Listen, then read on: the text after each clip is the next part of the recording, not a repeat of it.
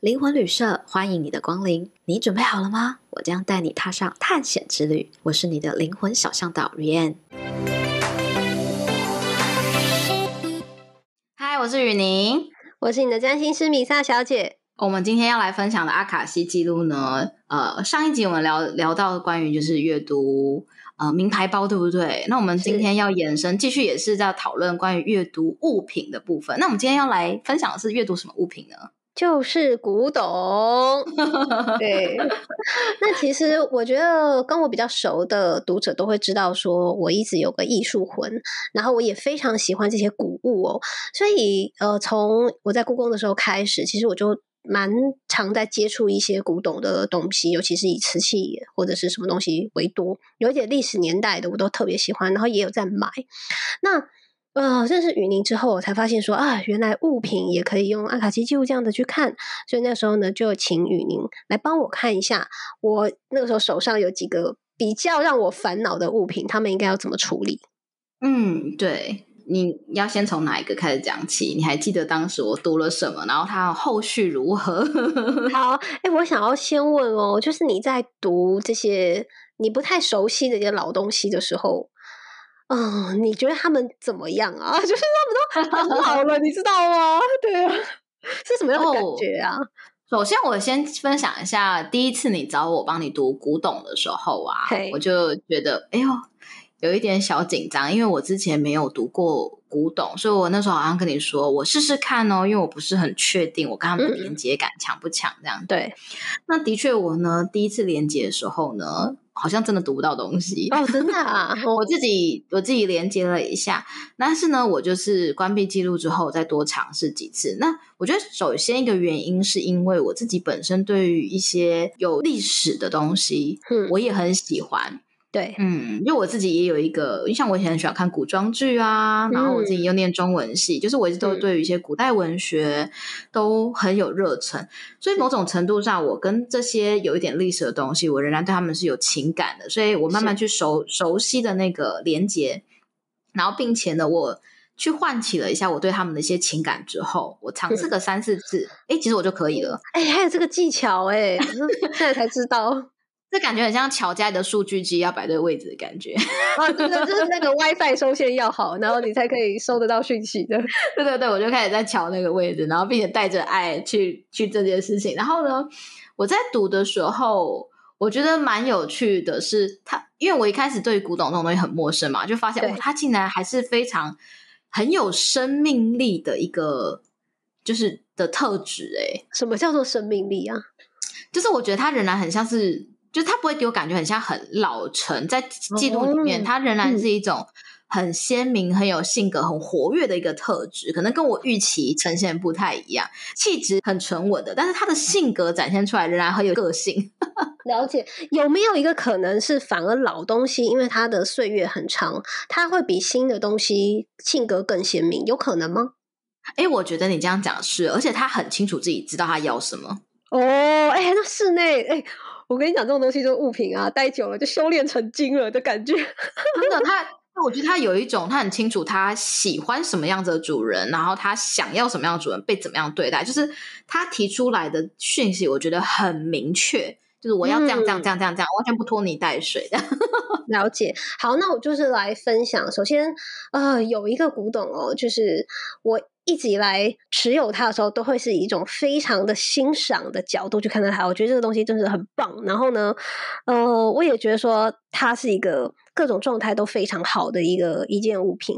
然后，但是呢，当我就说好，那它在我这边已经呃待的差不多了，那我可以把它转手，就是给下一个人的时候，我就发现哇，完全乏人问津。我说，我觉得为什么？因为它的保存的状况啊，然后它的。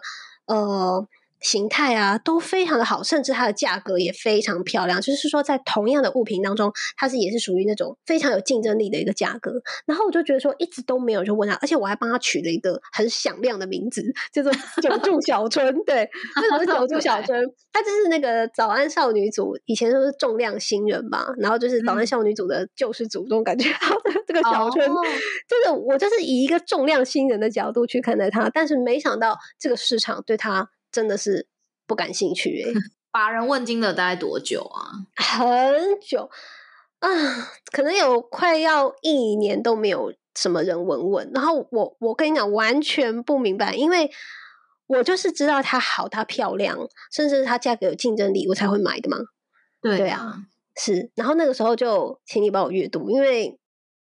有一点说他的状况也有点影响到我我的信心，这样子 哦，对，你的你的眼光应该不会错啊，怎么会这样？嗯嗯嗯，这种感觉，这种感觉，对。那你还记得你那时候说什么吗？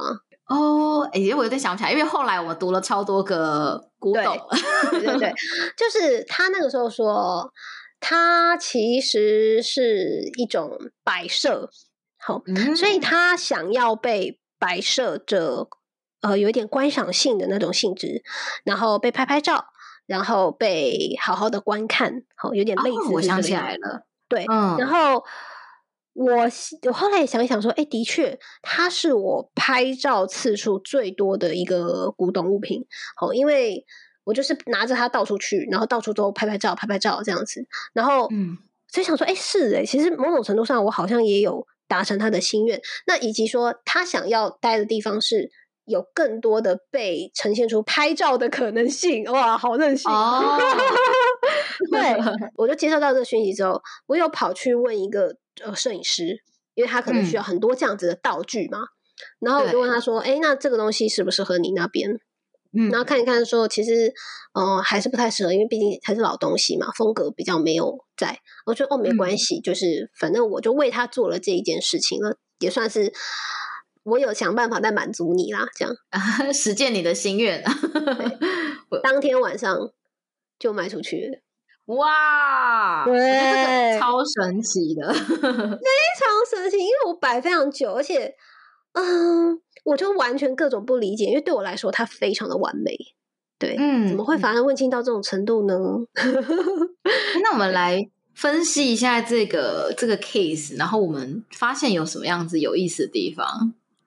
你说小春呢？小春的话，我觉得，嗯，他的心愿这件事情我理解了，嗯，然后我也为他去做尝试，嗯，对，不管是说我本来就为他拍了很多组沙龙照，除此之外，我还帮他去探索有没有地方他比较想要的那种场域去收留他的可能性，嗯，嗯，这样子，所以，呃，虽然。接下来他会去哪边？什么？我不一定有很高的把握，但是只能说他在我这边，我为他做了最多的事情，最多的努力，这样子。诶，这正如同我们上一集其实有讨论到，就是关于就是拥有者啊，他的意念如何去对待他，嗯、他其实都会反映出来他的能量嘛，对不对？对，所以我觉得他可能也有一种啊、呃，在我这边想要做的事情，其实有被。呃，某种程度上面的完成，所以他就可以放心的到下一个更好的地方去吧。嗯，对，就决定启程啊，就是要到下一个地方旅游了。对对，其实我也想跟大家分享一下，因为这种古董物品哦，我们都会有一种呃信念，就是说我们都不会是真正拥有它的人，只是说我们暂时的保管它，嗯、所以它原本本来就是会在各种爱惜它们的地方去流来流去的，因为它的岁月比我们还要更久。对，所以其实我们并不会觉得说，呃，就是他到下一个地方会，呃，就就怎么样，只是说都希望他去下个地方的时候被好好的珍惜跟对待啦。对对，其实我觉得蛮感动的，嗯、就是我自己在当时你给我这个 feedback 就说，哎，我今天去问了摄影师，然后就晚上就卖掉了时候，嗯、我就在思考说，哎，其实关于记录啊。呃，阿卡西记录有一个我觉得很有智慧，也可以把它理解很有神奇的地方。它在开启共识性这件事情会有惊奇的发现，就是我去做了这件事情，没有想到带动在另外一方面的一些发展。同一批古董呢，我还有请雨宁帮我看其他的。哦，我有印象，你应该讲的是哪一个？对，那时候我拿一大堆，但是有一个你放在最后才跟我讲，然后而且你有点语带迟疑。嗯，因为我觉得读起来它跟其他的古董啊资讯就会很不一样。对，那个时候你说他觉得比较闷哦，嗯，好像就是比较没有精神，然后也没有那么活跃的感觉。嗯，呃，我印象中就是那时候我读到的资讯，因为有点久了嘛。对，呃，他的前几首经历过的拥有者。都是属于情绪压抑的，这是我读到他告诉我的资讯，所以说他的状态呈现一个也是比较压抑、很闷的一个状态，然后能量并不是很高。嗯，那嗯，其实我是传照片给云宁看，那我并没有给云宁任何其他的资讯。那实际上呢，它这个物品哦，这个比较闷的这个物品呢，它是一个容器类的哦，它的开关的环节是坏掉的、哦。对，嗯、照片上看不出来，它完全看不出来，因为它是在里面的东西，所以它没有办法正常的被使用。对，嗯，那所以其实得到云宁这个资讯的时候，跟他的现实状况是完全吻合。那我也其实是有呃打算去帮他做修复，但是呢，其实这个修复非常非常的困难，因为这就是老东西了，这些东西。早就已经没有这样的技术或者是零件，对，嗯，所以我原本以为我在买入的时候觉得这应该很简单嘛，很好处理，但后来发现说其实它超难的。我问了很多很多的师傅，其实都说这个东西早就已经不是现在所使用的方式了，没有。什么办法？那所以其实当时我想说，呃，怎么办？怎么该怎么办？对，对。后来后来好险，就是说真的是就是叫什么到处跑透透啦。那也确实把它拿去送修了。那他现在还在修，还没回来。好好几个月了吧？所以确实那时候云宁就说这个会待的比较久。嗯，也确实，他光是修复就好几个月在我这里。对，还没修完是吗？还没学完，但是 有一种感觉，就是说，嗯，我觉得啦，这些老东西，其实在我这边被我保管、被我珍惜，其实我就会让他们是好好的状态。那保管一阵子，他可能继续跟着我，可能去其他的地方，其实我都会让，呃，我也都会希望说，我也尽我的力量，就是让他们维持在一个好的、健健康康的状态。会不会这个其实就是这些老东西来我这边的原因？记得那个时候啊，其实我们有读到说，哎，为什么就是你会去有把这个当做是一个你的一个嗯，算是小事业的一个部分嘛？然后我有兴趣对兴趣对兴趣之，然后我就有读到说，因为你的能量啊高，你对他们有很高很高的欣赏跟爱，所以对他们来讲，嗯、就是很像是来你这边当做充电转运站。其实也确实是，就是说呃。我把他们收集到我这里呢，好好的对待，好好的珍惜。然后就像我们上一集讲到的，你好好珍惜一件事情，它就是会恢复它原本的光彩。好，那我觉得每一个老东西在我这里来，我都会尽我的力量啦，让他们感觉到有一种那个尊贵感。就是我这里是那个总统套房 VIP。哦，对，我记得那时候有在记录里面有讲哦，就是说他感觉到来你这边有一种被尊。呃，被欣赏的那种尊贵感，然后有荣耀的一种感觉，嗯、然后在这里韬光养晦，我觉得用“韬光养晦”这个词最适合去理解当时在记录给我说关于在你这边待一段时间的感觉，包含那个会待比较久的，他也是觉得想要在这里可以多待一段时间，好好去养他的气，嗯、然后这个心愿，然后果然呢，他就真的很争气的在这边。待蛮久，我愿意啦。因为说真的，他在其他地方会不会好好的被对待，或者说好好被修复，这个很难讲。嗯、但是我愿意花这样子的力气跟时间在他的身上，那可能再陪我一阵吧。那以及说，呃，他好像那时候还有说，还有个这个物品，还有个心愿吧，就是想要跟他这些老东西啊，就放在一起，这样。嗯，然后也是养养其他的气，这样子。我也觉得我我也愿意为他做这件事情。对，我觉得那个画面蛮有趣的，我就是看到像是呃一个展示柜的一个样子，然后呢，他感觉就是能量状况不是很低嘛，但他希望自己跟着这些人能够同框，就有一种说我们是一起的这样，我也没有比对对。对，我没有比较低，然后我可以同框，第一个是感觉到那种平衡感、平等的感觉，嗯、然后再就是也可以被他们的光辉给。滋润到，然后连带着他觉得自己也会有价值，所以其实你看，就是这些古董，它多么有生命力啊！而且他很清楚他要什么、欸，哎，哇！所以我觉得我其实真的还蛮期待，因为雨宁也是非常喜欢这些有历史感的东西，我真的很期待，如果去读一下我们那种故宫博物院里面的东西，你会看到什么？好，那我们约一个人在敲碗，没关系，没关系，哎，这个这个完全就回到我的地盘喽，我们来。安排一个私人行程，我们就一路阿卡西故宫之旅。好，那个 大家如果你们有喜欢看的题材啊，或者是这种很玄幻的物品，你们一定要留言让雨林知道，因为你知道，就大家敲完起来。对对，赶快赶快私信我投稿。然后好呃，讲到关于这个，就是。刚刚其实有提到说，就是你的最后这个古董啊，他说他曾经经历的前几手的状态是比较压抑，跟甚至有一点呃心情上面的一些状态。所以你看哦，我们拥有者他的一个心理特质，然后能量、情绪、意念都会粘附，也不是说粘附啦，就是会储存在这些物品里面。所以其实我自己。的习惯哦，就是拿到的，不管是二手的也好，或者是全新的也好，嗯，然后我都还是会仍然为他们做上净化，然后跟祝、哦、祝福，就是净化，当然就是先把可能不属于我的东西清理掉嘛，嗯、像帮他洗澡一样，对，然后再帮他祝给予他一些祝福。所谓的祝福就是给他欣赏啊，肯定我，嗯、甚至有时候还蛮常帮我家里的东西带去晒太阳，嗯，真的。对。你家也是物品乐园呢，有很多。然后我会放音乐给他们听，就是我觉得很正能量、很好的一些音乐。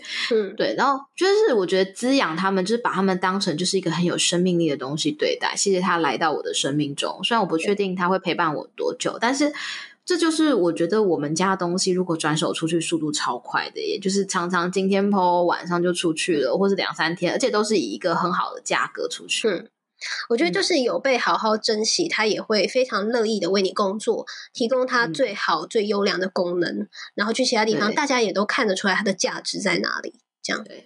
哎，讲到价格跟价值这件事情啊，你是不是有一些有趣的发现可以跟我们分享？对，因为我前面讲的都是我那时候还没有学阿卡西嘛，所以我都请雨宁帮忙。那后来我自己学了，我想说，哎，那我也来看看好了。但是对于自己的物品呢，其实有一点近乡情怯，我觉得 会会会的，我自己也是。对，所以其实我自己在看的时候，跟雨宁读到的讯息就会有不太一样的质感。其实我。读到的这么说，毕竟是个金牛座的，我读到的数字啊，哇！好，跟我说说是什么数字？我觉得也有可能是说我在买入的时候，其实是我喜欢嘛，我就放着也没关系，我就欣赏。但是我也想要去读的时候，其实就可能代表说，呃，我要把它去做流通了的时候，我去读，所以我也会得到一个数字。那其实几次蛮妙的经验哦，真的不止一次。我就是读到一个很明确的数字，然后啊，嗯、因为这种通常这种比较单价高的东西，而且它又是一个它的价值是不确定性的，它的价值是多少，嗯、来自于说看得懂它的人，他的能力在哪里？哦，对对对，它没有一个什么建议售价啦，没有啦，它的价格是、嗯、呃喜欢它的人所认知出来的。对，嗯，所以其实通常啊，开一个价格或什么，其实只是它的。一个标准，你可以接受的标准在哪？所以通常都是还会说在议啊，或者说在评估啊，怎么样的一个过程当中，大家来来回回。但是啊，我有开记录的几次经验哦，我得到一个数字，就真的是那个数字完全一毛不少的出去。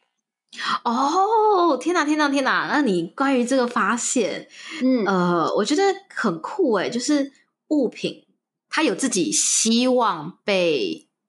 呃，看待的价值对不对？是，好神 奇啊！而且跟我们想的都不一样哦，真的哦。就是 因为如果是我的话，我我其实没有太太多的想法，我可能就是呃随意吧，这样子有一点自己感觉抓一下。但是如果你去倾听他的意愿的时候，我会得到一个我真的没有想到的一个答案。而且我有一次经验是说，他比我预期的。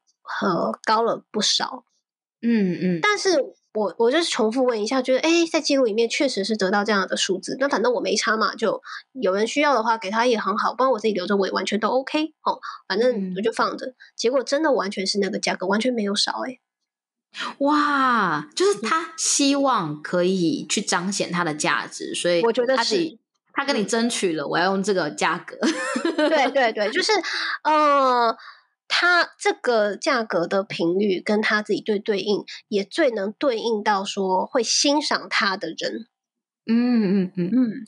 讲到这个啊，我想要分享一个我前阵子读一个很奇幻的一个一个一个启发，是就是那时候我买了一个水晶，但是呢，嗯，因为那是个朋友推荐我的水晶嘛，然后我就觉得好啊，嗯、但是我就觉得它的价格好像有一点点呃超出我的预期，这样是是太多了。然后我那时候就问记录说：“哎、欸，我是不是买贵了？”觉得好像，因为我已经买过好几个水晶嘛，所以我就觉得好像有一点点呃，嗯、比预期差太多了。对。然后这时候我在阿卡西记里面听到一个很有智慧的答案，是我可以确定他不是安慰我，他就说：“当我用什么样子的价格购买它，嗯、他就愿意给我。”匹配价格的能量回报我，哇，真的很有智慧耶！对，因为他会感觉到你愿意用这个价格买它，代表我肯定跟欣赏它的这个能力，跟它的价值。就是他看到哦，你愿意用这样的金额金额买我耶，就是他当然会觉得我要去提供他相应的东西，嗯、所以我就发现这些物品它仍然是。需要被尊敬的，嗯，对。可是我也想要问哦，这个就代表说，呃，同一个同一个物品，我们买高高一点的好吗？是不是这个意思吗？应该也不是吧？对，这的的确是第二个命题了，这样子。那我看起来是说，嗯、当我在质疑它是否真的值这个价格的时候，哦嗯、我可以其实去询问。但是我后来呢，嗯。也不是说我们一定都一定要买贵，我我我后来理解，它不是以偏概全的意思，是指说，当我们对有些事情，它的像水晶这种东西，就跟你刚刚讲古董，它并不是一个有建议售价的东西，是没错，对它跟而且你知道，即使一样都是好，一样都是白水晶好了，那、嗯、它的结晶，然后结构，都会影响它的能量呈现，而且我们在读记录就发现，即使是同一批采下了，但是每一个它都有自己的独立使命，对，所以其实。就像这种变动性很高，它的价值很、oh. 很吃买的人的定义的时候，就会完全呈现出来这件事情。没没错，我这样我理解，因为水晶它本来就是一个非常具有能量且它有个性的一个东西，很个性是，对啊。好，我像有一天呢，我们再另外开一集来聊聊水晶。好，水晶这个又聊不完了，完全聊不完，因为每一颗都很有很很有很有趣的故事。嗯，是的，大家好好珍惜你们手边的水晶啊。对啊，对啊，好。那关于我们今天的灵魂估价师啊，阿卡西又再次扮演了一个神奇的角色，哦，真的太神奇了。对，所以我的确啊，有时候我开课的时候，我也会询问记录说，这个价格，呃，这个课程匹配它的能量的价格会是多少？其实他开给我的数字啊，我发现我自己教起来最爽，然后呢，学员也会觉得很很合理。就是你知道，如果我开一些低于我自己应有的行情价，我自己教起来，我也会觉得有种我觉得能量不平衡的感觉。其实学员收到东西也不会那么完整，所以其实我开的价格都问过记录了。我懂，我懂，就是说大家要在一个最愉悦、最开心的一个状态下一起来共事，这样的感觉。对，真的真的，所以我觉得的确阿卡西记录也可以用在这样子的日常生活运用哦。哇，这太丰富了！这集我们分享超多料的，好的，好哦。那我们今天谢谢米莎分享，谢谢，那拜拜，拜拜。